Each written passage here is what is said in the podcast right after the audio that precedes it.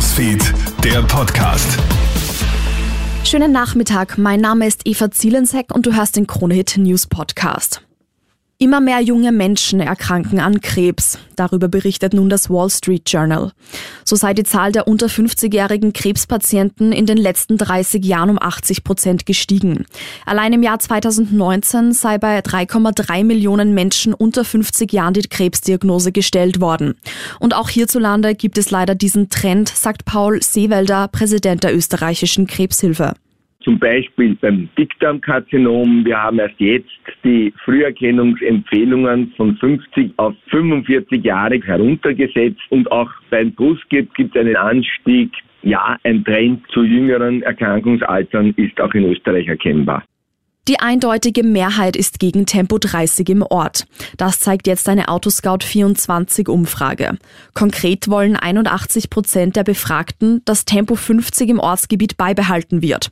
Vor kurzem hat die Bundesregierung ja eine Erleichterung der Temporeduktion beschlossen. Künftig haben es die Bürgermeisterinnen und Bürgermeister quasi selbst in der Hand, wo in ihrer Gemeinde wie schnell gefahren werden darf.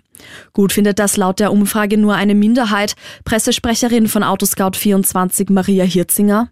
Und zwar hauptsächlich mit dem Argument, dass sie Tempo 50 für eine gute Geschwindigkeit halten, bei der auch noch eine schnelle Reaktion durchaus möglich ist. Hinzu kommt, dass die Befragten der Meinung sind, dass man in der Stadt ohne dies mit dem Auto kaum vorankommt und dass es deshalb sozusagen nicht notwendig ist, das Tempo noch weiter zu senken. Der Sieg beim ersten Hahnenkammrennen auf der Streif in Kitzbühel geht an Frankreich. Kein großartiges Resultat gibt's heute für die Österreicher. Krone-Hit-Pistenreporter Stefan Steinacher. Es ist das zweitschlechteste Resultat in der Geschichte der Abfahrtsrennen auf der Streif. Der Beste heute, Vincent Kriechmeier. Nur einmal war Österreich in all den Jahren schlechter auf der Streif. Gewonnen hat Cyprien Sarasö, der Franzose, zweiter Weltcupsieg in dieser Saison in der Abfahrt auf zwei. Der letztjährige Zweite Florian Schieder und Marco Odermatt wieder mal am Podium, allerdings wieder nicht gewonnen in Kitzbühel. Der Schweizer wird heute Dritter. Für die Österreicher gibt's aber morgen noch eine zweite Chance, da findet ja noch eine weitere Abfahrt in Kitzbühel statt.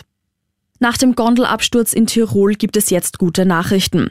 Der 49-jährige Vater ist jetzt außer Lebensgefahr. Sein Zustand war über eine Woche lang sehr kritisch, jetzt ist der Mann wieder aufgewacht. Sein Bruder, sein Sohn und seine Tochter konnten schon zuvor das Spital verlassen. Vergangenen Dienstag ist die Gondel im Tiroler Skigebiet Hochötz 10 bis 12 Meter in die Tiefe gestürzt. Eine dänische Urlauberfamilie ist dabei schwer verletzt worden. Vielen Dank fürs Zuhören, das war dein News Update. Ich wünsche dir einen schönen Abend. Krone Hits, Newsfeed, der Podcast.